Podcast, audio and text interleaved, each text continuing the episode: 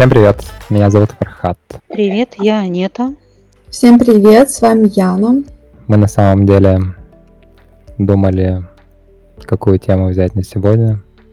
У нас э, серия экспериментов пришла к какому-то другому эксперименту, что мы начали обещать коммитменты, сами не понимать их.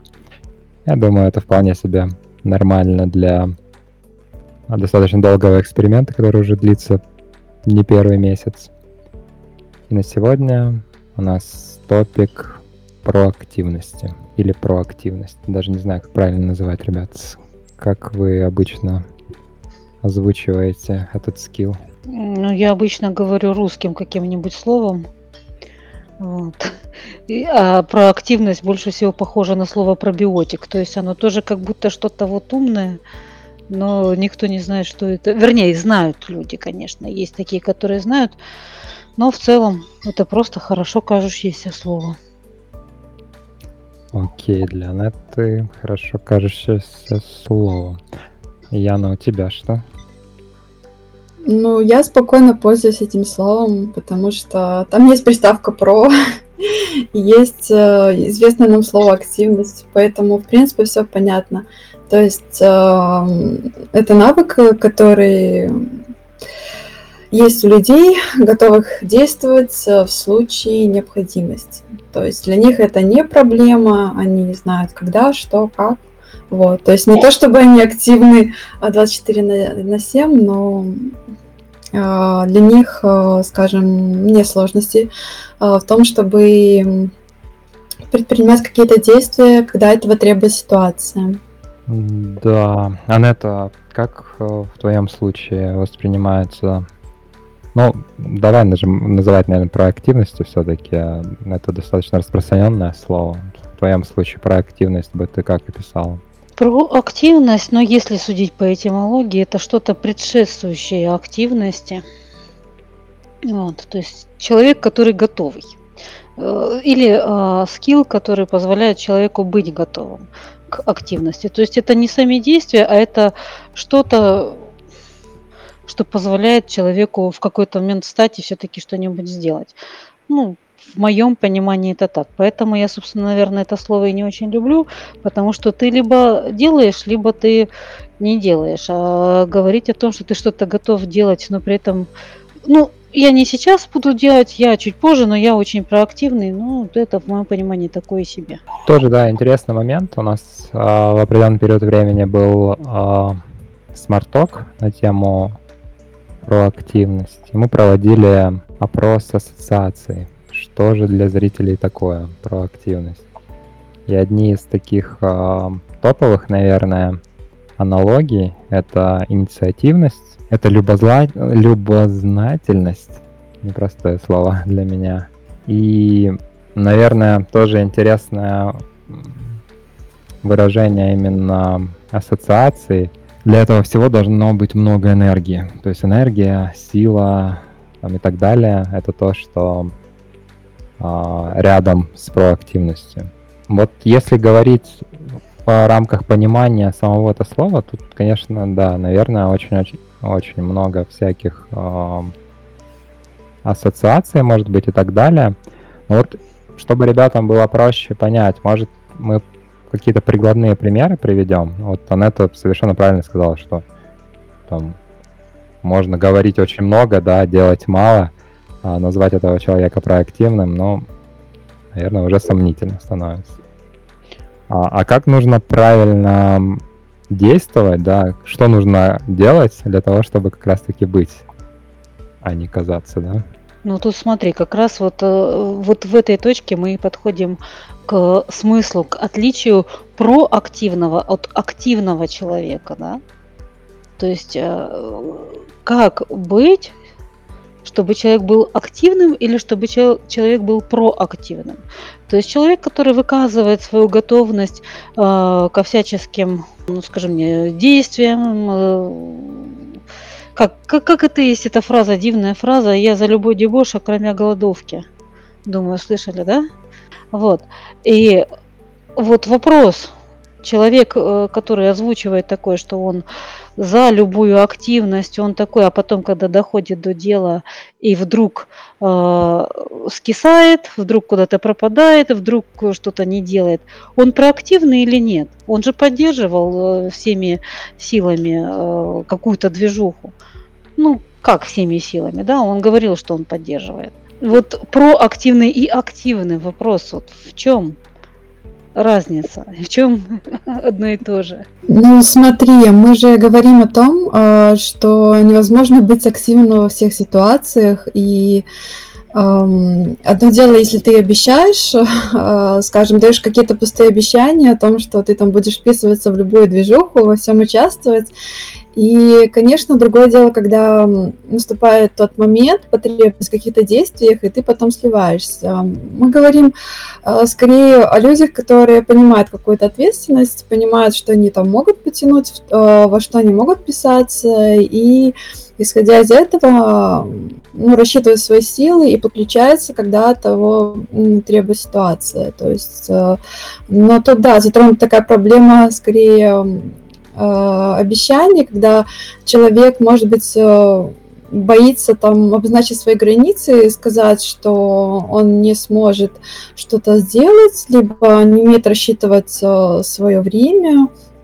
либо ну, не может сказать, что ему на самом деле это не очень интересно, для него это второстепенные какие-то проекты. То есть тут очень много мы сейчас затрагиваем э, проблем, которые можем обсудить потом в дальнейшем, но вообще это интересное замечание. Спасибо, Анета. Мне кажется, да, это все вот вокруг одной темы, но нельзя, наверное, делить да, а, и как-то полярно разделять. Ты либо проактивный, либо ты активный.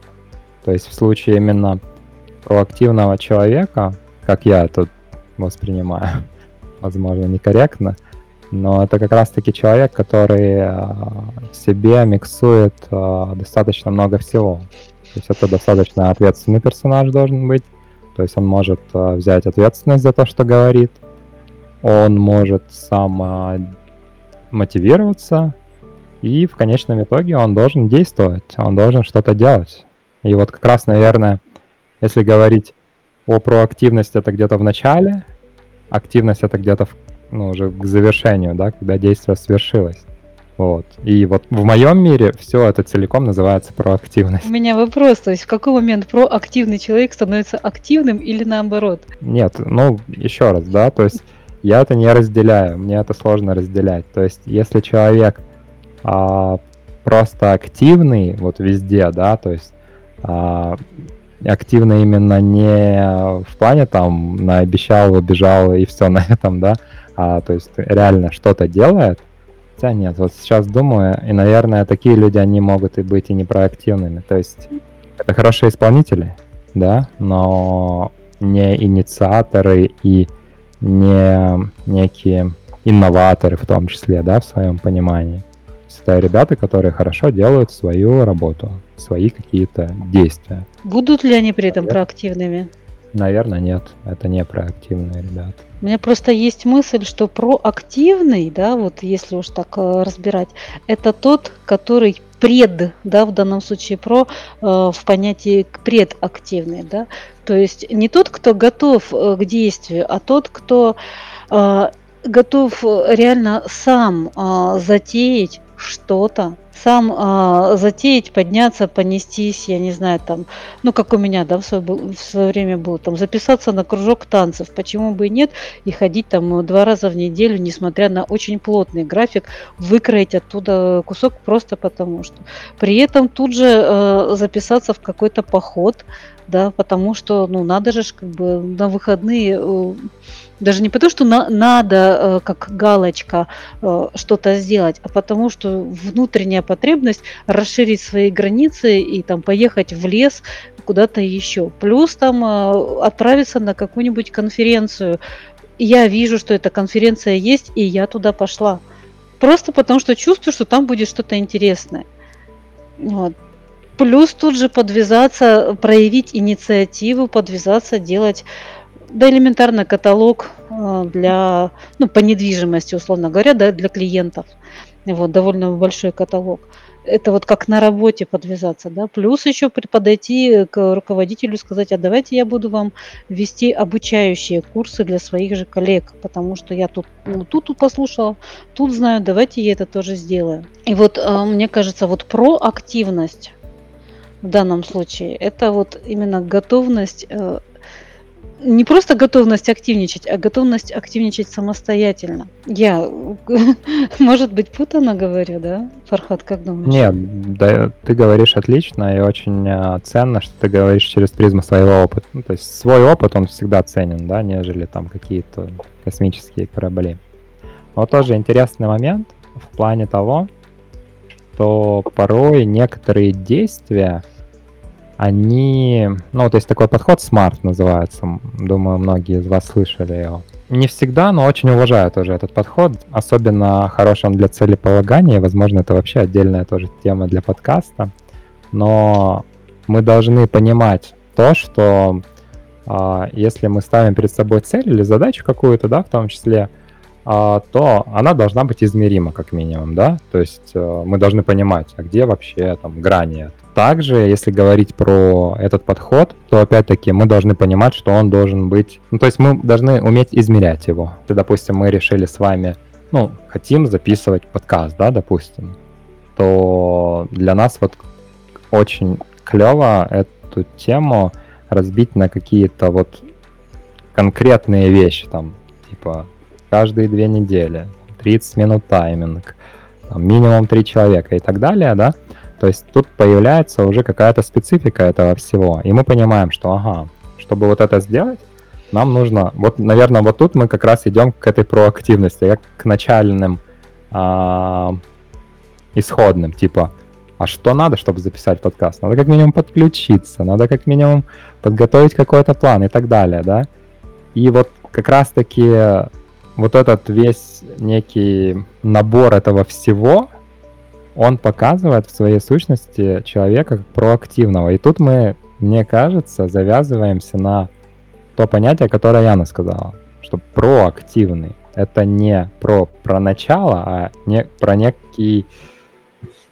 А, как это легче показать, чем рассказать, а про некое стремление, что ли. Ну, тут Яна, наверное, даже лучше как-то развернет. Смотри, да, я могла бы объяснить это как потенциал. То есть э, э, проактивность — это некая потенциальная активность, э, то есть ты можешь это проявить, э, свои стремления, можешь не проявить. Все зависит, э, опять же, тут, мне кажется, во многом завязано на мотивацию. Тут я сидела, слушала Анету, ее рассказ про танцы, что она никак не может дойти до выполнения вот этой задачи. Ну вот, я хотела тут опять переключиться на свой опыт, не на конкретно какую-то персону, а опять же о себе, потому что а, рассказывать о себе всегда ближе и интереснее, нежели о ком-то другом. Вот. Если мы не говорим о каких-то совершенно фантастических историях которые могут кого-то поразить. Так вот, у меня тоже была ситуация, когда я ходила на танцы, все-таки выделила на это время, там, финансы, все запланировала, и все было неплохо, но я заметила, что у меня пропала мотивация, а, и мне было уже неинтересно заниматься, потому что ввиду организации этих занятий мне приходилось э, заниматься с людьми, которые уже полгода до меня э, учились, и я не получала того положительного подкрепления, поскольку моя скорость обучения, она, конечно же, была заметно ниже, а, эффективность тоже была ниже, и я даже не могла как-то с кем-то пообщаться э, на уровне своих навыков, потому что все другие уже ушли вперед. Вот. И там были еще такие моменты, что мне не получалось в каких-то э, в каких-то моментах э, схватывать э, все новые там движения, элементы, и мне постоянно делали замечания. Понятно, что это логично, но я терялась, потому что понимала, что я ниже уровня. Вот. Из-за этого, как бы мне не хотелось э, ходить дальше, э, потому что я ну, была очень в этом заинтересована, я все-таки перестала этим заниматься, и даже эм, дело не спасло то, что я уже вложила в это деньги, то есть я выкупила полностью абонемент на месяц, вот, но именно вот отсутствие положительной мотивации, э, то, точнее положительного подкрепления э, моих стараний, моих действий, усилий, оно было недостаточным, э, и вот э, это как раз пример того, когда ты довольно проактивен, когда тебе интересна какая-то активность, но если ты вот пробуешь что-то конкретно, и у тебя нет э, достаточного э, положительного подкрепления, ты можешь просто сложить руки, сдаться, сказать, все, я тогда вот пока ничем вообще больше заниматься в этой сфере вообще не буду. Ну, вот тут мы подошли, мне кажется, именно к тому, что Фархат не доназвал, когда говорил про смарт. Самое главное, мне кажется, когда мы говорим а, про что-то, это даже не как мы это будем измерять, хотя это, конечно, важно, а для чего мы вообще это все затеваем. Аббревиатуре SMART э, эта буква стоит не на первом месте, поэтому как бы принято э, ее как-то не, не сразу расшифровывать. Вот, но в целом э, очень главное, э, очень важно понимать, для чего мы затеваем ту или иную активность. Мы ее затеваем для того, чтобы что? Что мы будем э, решать с помощью того, что мы сейчас делаем? Вернее, что мы сейчас хотим. На самом деле, проактивность понятие достаточно формализованное. И если говорить точно, есть точное определение, есть что-то такое и так далее. В нашем случае мы немножко закастомизировали эту штуку, а, и это очень круто. То есть, э, на самом деле, через призму, наверное, своего опыта, в том числе, мы имеем право это сделать. Но рядом с проактивностью очень часто живет другое понятие, и оно называется реактивность. А вот хотелось бы тоже поговорить о реактивности, в первую очередь о людях наверное, реактивных. Что они означают для вас? Могу начать сам. А, Начни. Для Очень. меня реактивность, да, это в первую очередь некая противоположность проактивности. То есть это как раз-таки такие люди, которые, в принципе, они могут делать. Они а, могут что-то выполнять, они могут закрывать задачи, может быть, и по смарту, в том числе цели, точнее. Но при этом это люди, которые очень сильно расположены на внешнее влияние то есть на то, что извне может повлиять на их какие-то действия, решения, там, в том числе целеполагание. Ну, грубо говоря, да, там, а, раз танцы затронули, да, я в свое время тоже ходил на танцы, а, но, допустим, решил я пойти на танцы, и вот все. Зачем? Ну, вот хочу физически поддерживать себя, да, и танцы кажется мне а, достаточно хорошей темой. А, все, уже нашел клуб, там все решил и так далее. А, выхожу на улицу, дождь пошел, и такой, ну, нет, наверное, не в этот раз, не в мою смену, и все, и забросил это все дело. Утрировано, но пример показательный того, что а, на именно ваши действия, на ваши цели и так далее а, очень сильно могут повлиять внешние факторы, и вы принимаете это. Вот. И таким образом а, вы превращаетесь в реактивного человека. В принципе, можно то же самое сказать, э, только забавным словом зеркало. Замечала не раз э, вокруг людей люди зеркала те, которые не, ну не то, что не обладают, есть у них, естественно, какая-то своя собственная инициатива, свои э, какие-то вот желания, но в целом они больше склонны реагировать на какие-то э, внешние источники, чем э, делать сами. И это очень проявляется в эмоциональных вещах. Э, как правило, э, мало людей, ну, может, по крайней мере, вот из тех, которые я замечала, которые осознанно могут сами, мало того, что переключить внутри себя эмоцию, но и эту эмоцию передавать дальше, ну, условно говоря, людям, людям зеркалам. Да. Я надеюсь, это без обидно сейчас звучит, ну, потому что это именно чисто как отражение, что многие люди отражают эмоции, не являются их э, источниками они отражают какие-то э, действия. И мне кажется, про активность здесь э, примерно то же самое. Они отражают то, что происходит э, рядом с ними. Ну, как-то так. Окей. Ну, да, это тоже, наверное, дополняет реактивных людей ко всему прочему.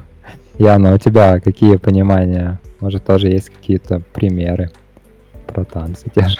Ну, я не знаю, насколько мое мнение будет объективным. Просто сейчас я, наверное, больше рассматриваю реактивность с такой психологической точки зрения. Так вот, есть такое мнение, что реактивный человек — это тот человек, который, опять же, наверное, ближе к определению Анетты тут будет. Э, это человек, который реагирует на какие-то ну, на действия других людей, на их эмоции, на то, что происходит, а, не вполне осознанно, то есть у него включаются какие-то автоматические, наверное, алгоритмы поведения внутренние, и ну, даже, а, даже они могут быть не совсем, скажем, экологичными и не совсем, не, скажем так, сейчас скажу, как это сформулировать. В общем, они не совсем экологичны по отношению к другим людям, могут быть, а, либо же а, не вполне конструктивными а, для самого человека. Вот. То есть, скорее, тут реактивность больше сейчас в моем восприятии как что-то более негативное. То есть сначала идет реакция, а потом уже человек может начать думать. Вот.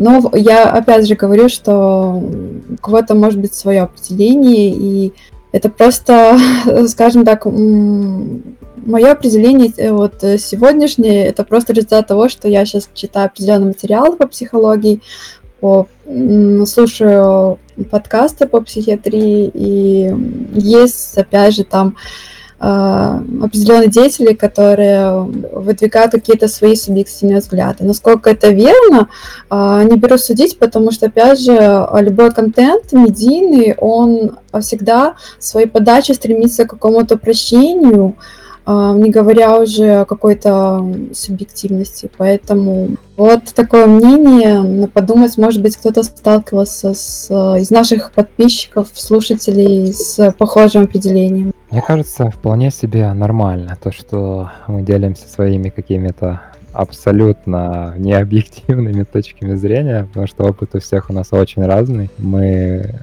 ну, в принципе, разные как индивидуальности, да, скажем так.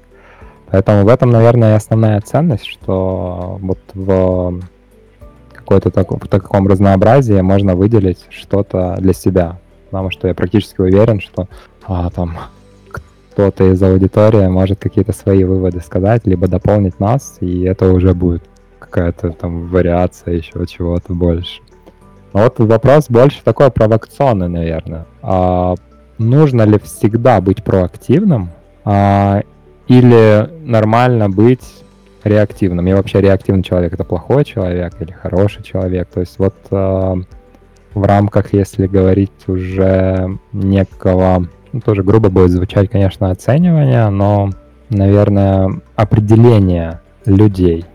Да, вот что вы скажете? Да я думаю, развешивать такого рода ярлыки вообще несправедливо. Вот. Хороший человек, плохой человек, люди будут думать, что если они реактивные, то все, это ужасно, ах, и, в общем, не дай бог. А, точно так же, как проактивные люди, да упаси бог иногда таких проактивных людей, иногда так хочется спрятаться.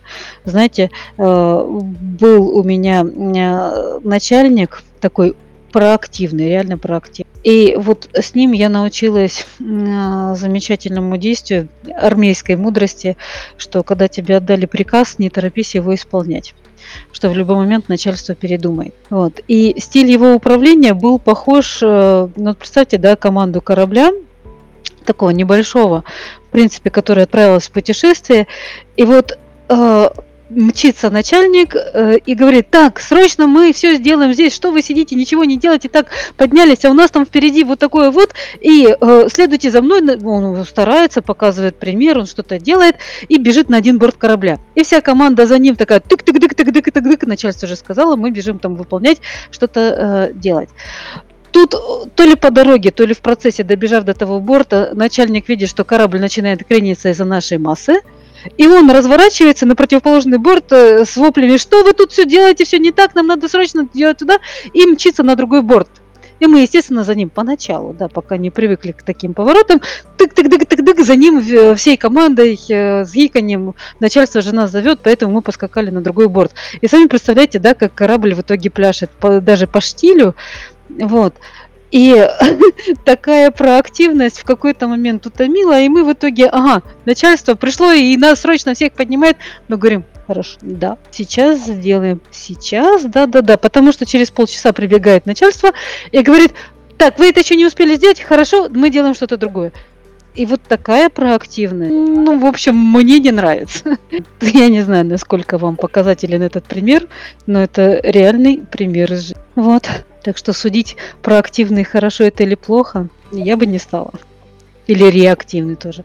Хорошо. Ну да, ну, да я, пожалуй, соглашусь с, с Анетой, потому что, как мы уже выяснили, у всех свои определения. Вот. Э, и, наверное, я бы предложила поговорить о том, что связано с этими понятиями. Опять же, затронуть какие-то темы там той же мотивации. Почему-то мне это интересно. Вот потому что бывает иногда, что нужно как раз-таки не быть проактивным, не нужно что-то делать.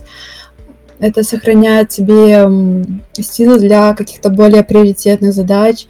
Например, когда ты дорабатываешь на работе, которую ты планируешь менять, и э, тут логично будет просто выполнять то, что тебе нужно, но не проявлять излишней инициативы, потому что это будет требовать больше усилий. Вот, и те усилия, которые бы ты потратил на... которые ты вот тратишь на поиск другой работы в свободное время, то есть тебе нужно сохранить свою энергию для этого. Вот, может, у кого-то еще какие-то примеры, когда как раз-таки не нужно быть проактивным? А, вообще, пример очень показательный с тем, что, как это, может, может быть очень много действий, активности, да, но фактически какого-то значения от этого всего будет очень мало.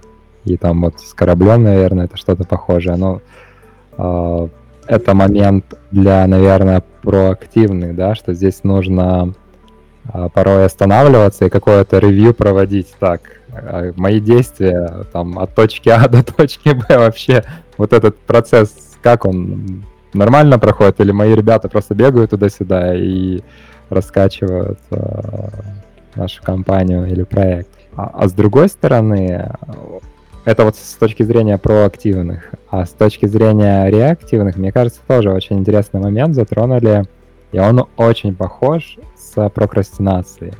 Мы как-то упоминали, что прокрастинация это в том числе защитные, защитная реакция организма, да, то есть э, когда ты э, немножко сохраняешь свои энергии, пускай иногда и во вред себе, да, но при этом у тебя скопилась некая энергия, ты ее тратишь для чего-то другого. Вот здесь как раз-таки реактивность, наверное, можно использовать в том числе и с э, таким неким стимулом, да, то есть ты вот самое, наверное, важное, в том числе и в софт-скиллах, это ну, уметь их каким-то образом воспринимать, да, не просто вот ты там катишься по какой-то траектории и все окей, а здесь получается так, я вообще-то могу быть проактивным, и я могу туда-сюда бегать, да, но конкретно в этом случае побуду-ка я реактивным. И я не буду э, говорить своим коллегам, а бежим там на правый борт. А я у них спрошу лучше сам, слушайте, а куда нам лучше бежать? Может нам в нос лучше бежать или куда-то еще? При этом я останавливаюсь, а, скажем так, некая перезарядка у меня, да, а у ребят, кто реактивный, а, допустим, у них есть возможность как раз-таки свою проактивность а, инициализировать и попробовать. Мне кажется, вот этот баланс, он очень важен. То есть не нужно прям так проактивно бегать от борта к борту. Э, нарицательным уже стало выражение, наверное. Да, мы когда поняли, что приходится бегать, я же говорю, э, в какой-то момент мы стали, да, нас при этом э, начальство, мягко говоря, э, ругало в некоторые моменты э, жизни, но мы знали, что после этого, если мы продолжим делать какую-то линию, э, какую-то работу, которая у нас была до этого, мы не будем бросать все и схвататься за другое, то где-то, ну, там, через полчаса, через день, там, я не знаю, через неделю понадобится и вот то, что мы делаем тоже. Поэтому мы начали сглаживать вот эти перегибы сами, самостоятельно. Я опять-таки не знаю, может быть, это и была тоже в том числе некоторая проактивность, как ты говоришь. То есть мы своей инициативой были э, реактивными, но в плане, что мы сделаем все, но медленно, плавно, да, по очереди. Вот я же говорю, собственно, тогда мы научились э, именно плавному планированию, не кидание из стороны в стороны. Ну, вообще, благодаря такому начальству это было, наверное, замечательно. Вот. Ну, опять-таки, из прикладных таких примеров, наверное, можно сказать, что часто вот эта реактивность и проактивность, она проявляется и в переписке в том числе. То есть, особенно если начинаешь э, обсуждать что-то, э, ну, типа, а когда встретимся? И вот это, получается, конкретная тема, она может уйти в достаточно большие обсуждения. А, вот как раз у нас на смартоке был один из примеров таких, да, что там некий образец того, как организовывается митинг. Когда у человека спрашивают там время, день и так далее, это все растягивается на какую-то очень длинную переписку, хотя могло окончиться, в принципе, ответным одним сообщением, а, там, понедельник, 6 а, часов вечера, на полчаса, а, все, точка. Вот. А мне кажется, что вот этот э, момент именно в балансе, про который мы сегодня обсуждаем, э, он вот прям такой ключевой фактор некого успеха. То есть, э, наверное, особенно если говорить о командном взаимодействии, есть некая, как это правильно, некий сосуд с проактивностью и с реактивностью. И он должен балансировать в рамках команды, а не так, что один человек там короче, чуть ли из борта уже не выпрыгивает, уже сплавал там 100 километров, обратно вернулся и так далее. А другие, получается, они э, реактивны, да, и вот в таком формате, в некой константе это продолжается. А вот давай-ка мы тоже там не 100 километров вместе проплывем, а там по 10 на каждого, допустим. А, давай ты не будешь два раза туда-сюда от борта к борту идти, а мы все вместе полшага сделаем и потом типа посмотрим. Может вот э, как раз таки в рамках а, восприятия проактивности э, и реактивности это может быть э, полезно, как минимум. Яна, может у тебя есть какие-то живые примеры, скажем так, из практики? Ну, вот то, что ты говоришь, да, я согласна. А, как и в переписке между двумя, допустим, людьми, и как в команде, в коммуникации, но важно, чтобы эта проактивность была со всех сторон, потому что иначе возникает, если ты являешься тем самым единственным проактивным человеком, единственной проактивной стороной, то у тебя возникает вопрос, а не спешу ли я, а нужно ли это вообще остальным, нужно ли это другому человеку, потому что вот, допустим, если брать какую-то коммуникацию в личных отношениях, то вот у меня тоже были ситуации с друзьями, когда я общаюсь с человеком, я первое пишу, я там всегда предлагаю встретиться, а второй человек, ну, только что-то отвечает, кидает какие-то смайлики и какой-то такой же проактивной реакции, либо какой-то инициативности с его стороны нет. И я тогда думаю, ну, значит, человеку не очень это интересно.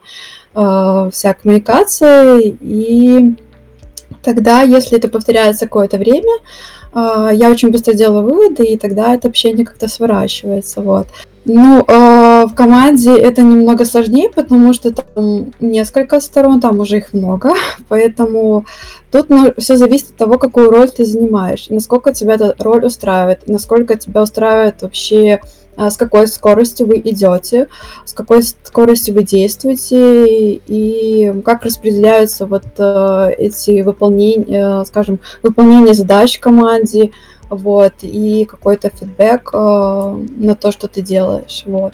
Но тут много, конечно, зависит э, от руководителя, насколько он там может это все видеть, потому что не всегда руководитель прислушивается к твоему фидбэку, к твоим предложениям, и э, не всегда он видит, что что-то не то, потому что, допустим, в своей работе я Эм, иногда предлагаю какие-то идеи, которые могут э, существенно улучшить и коммуникацию, и вообще, в принципе, организацию какого-то процесса, э, в том числе какие-то технические моменты, но остальным коллегам это не очень удобно, и если э, для руководителя эта задача не приоритетная, он выполняет свои функции без этого всего, то, естественно, это все будет отложено на дальний ящик, э, в дальний ящик. То есть, да, тебя могут э, похвалить, сказать, о, классная идея, но реализовано это не будет в ближайшие там полгода. То есть тут все зависит э, от коллег и с которыми ты взаимодействуешь, от других сторон коммуникации и от руководителя, если мы говорим о работе, проектах какой-то команды. Я очень хорошо вспомнил э, кейс, когда мы не работали еще на удаленке все. Э, я работал в офисе, и вся команда была, соответственно, в open space. И это были такие хорошие времена, когда тебе нужен какой-то ответ. А, ну, ты как бы написал в чате, окей, но человек, которому ты написал, он как бы вот Э, на сос- за соседним столом сидит. И ты, в принципе, можешь просто повернуться к нему и решить этот вопрос. И вот здесь возникает э, у меня, допустим, интересный момент в плане того, что некоторые люди, они в переписке, вот, они реактивны реально. Ну, то есть с ними можно прям чатиться, короче, приятно, супер, ну, как бы тебе хорошо, человек коммуникации получает, но при этом value от этого никакого нет, особенно в бизнес-задачах. А, но при этом эти же люди, они супер проактивны в, в вербальной, да, в устной речи. То есть ты когда с ними разговариваешь, ну буквально там тебе достаточно, не знаю, одной минуты, и все, вы все решили, все по полочкам расставили и так далее. И э, было ли у вас такое похожее что-то? Ну вот прям флешбеки какие-то накрыли меня. Да, были. Только с тех пор я знаю, что лучше я все-таки буду общаться, потому что такой проактивный человек, он тебе отвечает, тут же забывает, что он ответил. И ты вроде как бы опираешься на его слова, но через час э, он уже не помнит и э, о том, э, то, о чем шла речь. И в итоге ты не имеешь никакого подтверждения, что это ты не только что сам придумал, а тебе сказал, ну, условно говоря, старший товарищ. К примеру, да, отличный, замечательный, в общении хороший, но у него, видимо, слишком много дел, например. И поэтому, когда ты ему показываешь, так, ты мне вот это только что писал. Угу, угу. Это документальное подтверждение, потому что на диктофон с собой, ну, каждый раз э, не получается. А в переписке это все-таки получается. Это очень крутой момент, да, да. И порой чатов иногда недостаточно, приходится писать прям письмо, что переписка и все. Тогда точно не отвертится, чтобы не говорил. Мне кажется, некоторые пользуются этим, типа, да, давай сейчас поговорим быстро и решим, все же понятно, потом полмесяца решаешь. Потом подходишь, Михаил Михайлович, ну ты же, мы же, мы как бы вот, да, он когда я такое говорил, да, да, ну мне же уже пора там, ну там ресурсы, например, получить какие-то на решение этой задачи, да, а у нас нет никаких ресурсов. Я ничего не говорил. Да-да-да, это очень забавный момент. Да. Так что ты понимаешь, все есть яд и все есть лекарство. Это Авиценна еще говорил, насколько я понимаю. Вот. И разница только в дозе. Понимаешь, вот у всего, у всего есть э, и положительные, и отрицательные стороны. Что-то тебя может вылечить, и оно же тебя может убить. Так что, мне кажется, самое главное – это блюсти меру и понимать, зачем тебе это все надо. Это очень большой челлендж на самом деле, потому что порой не всегда ты понимаешь даже, а, что тебе надо что-то блюсти, потому что ты обычно, ну, просто там, для тебя это некая обыденность, да, а тут вроде остановился такой, так, ты у меня проактивный, а завтра забудешь, что говорил, давай-ка я тебе лучше письмо, еще в копию добавлю там коллег, чтобы ты совсем уж Чтоб со свидетелями. Да, да, и все, и такое. Так, ну я вроде был тоже проактивно, но вроде и реактивность есть, и так на балансе все, и все довольны, самое что главное. Ну вот. Так, Яна, давай, изливай душу. Что у тебя-то? Кто тебе э, там понаобещал, не И не выполнил. И не вы, еще и сказал, что вообще ничего не говорил, ты сама все придумал. Мы же все сами обычно придумываем, там, что нам что-то нужно сделать. Ну да, таких ситуаций была куча, но из такого самого актуального это ситуация на работе. Я взаимодействую с коллегой, мы территориально в разных местах расположены, ну, скажем, далеко находимся друг от друга, поэтому все взаимодействие через, э, в основном, э, через e-mail у нас происходит. И вот э, я, когда уточняю какие-то новости по определенным задачам, он не всегда мне отвечает. Вот. И бывает такое, что у меня вот эти однотипные задачи, вопросы накапливаются, и мне приходится постоянно высылать напоминания. Вот. И приходи, доходило до того, что Э, там какая-то задача не была выполнена из-за того, что я не проконтролировала ее выполнение, хотя я не руководитель, я такой же, э, такая же линейная сотрудница, вот. но я взяла уже на себя эти функции контролировать, эм, отправлен ли этот e-mail, отправлен ли этот запрос, потому что ну, человек забывает, а для меня это важно, чтобы эта задача была выполнена, поскольку мне нужно передавать информацию дальше, то есть от меня ее ждут. Вот. И бывают моменты, когда эти вопросы все равно накапливаются, э, нет информации, и я просто пишу там письмо, э, ставлю коллегу этого, э, ну, пишу письмо коллеге, ставлю руководительницу свою в копию, вот, письма, и уже либо непосредственно пишу это в мессенджер, что вот такие-то вопросы у нас не закрыты, вот накопились, и тогда уже как-то это больше на контроле руководительницы, а, что у нас вот есть какие-то незакрытые задачи, и я со своей стороны сделала все, чтобы получить информацию, но мне эту информацию не дали спустя многочисленные мои попытки. Поэтому тут уже, да, тут, тут приходится как бы показывать, что э, твоя ответственность э, есть, ты выполнил э, свои функции, и, но ты же не можешь э, напоминать об этом каждый день и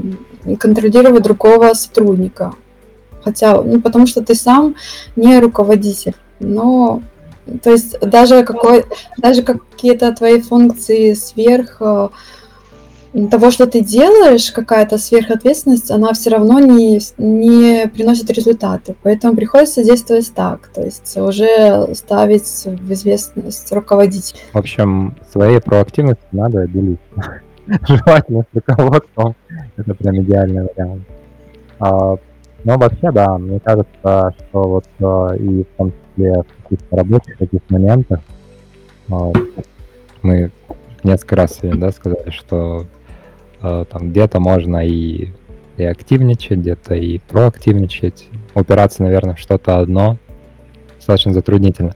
Но по ходу мы очень много подняли тем смежных, да, в том числе взаимодействие в команде, своя специфика, коммуникация, там в текстовом виде, в там вербальном, невербальном и так далее. Личное а, общение. Личное общение, да. То есть э, порой, кстати, вот этот стиль тоже э, может быть выдуман, например, не знаю, что скажете, но на работе мы проводим там очень много времени. И порой вот этот стиль именно бизнес какой-то коммуникации, он может распространяться и на личные. И вот здесь вот этот переход, проблема в переходе, да, для тебя привычно а, коммуницировать в бизнес-стиле. А, вечерние какие-то коммуникации, да, после работы, и ты как бы вот тоже этот стиль распространяешь, хорошо ли это или плохо? Давайте сделаем, может, некую затравку на следующий ивент наш по поводу как раз-таки коммуникации внутри команды, внутри там, семьи, там, личных каких-то моментов. Потому что я уверен, что это, это точно актуально, как минимум для меня. И я сто процентов уверен, что у вас у каждого наверняка там миллион кейсов подобных. Что скажете? Ну, я могу сказать, что тоже как затравка, собственно, это была одна из почему я пошла на танцы и почему я в итоге не прекратила ходить и ходила, я несколько лет ходила на шотландские танцы, на вальсовые, что-то около года. Мне кажется, прям супер затравка. Так, танцы связанные с бизнесом, это прям я не ну, я скажу, что у меня на скидку такой проблемы нет, потому что у меня все параллельно общение идет. Вот, и рабочее, и личностное, поскольку я работаю удаленно, то есть все через мессенджеры в основном.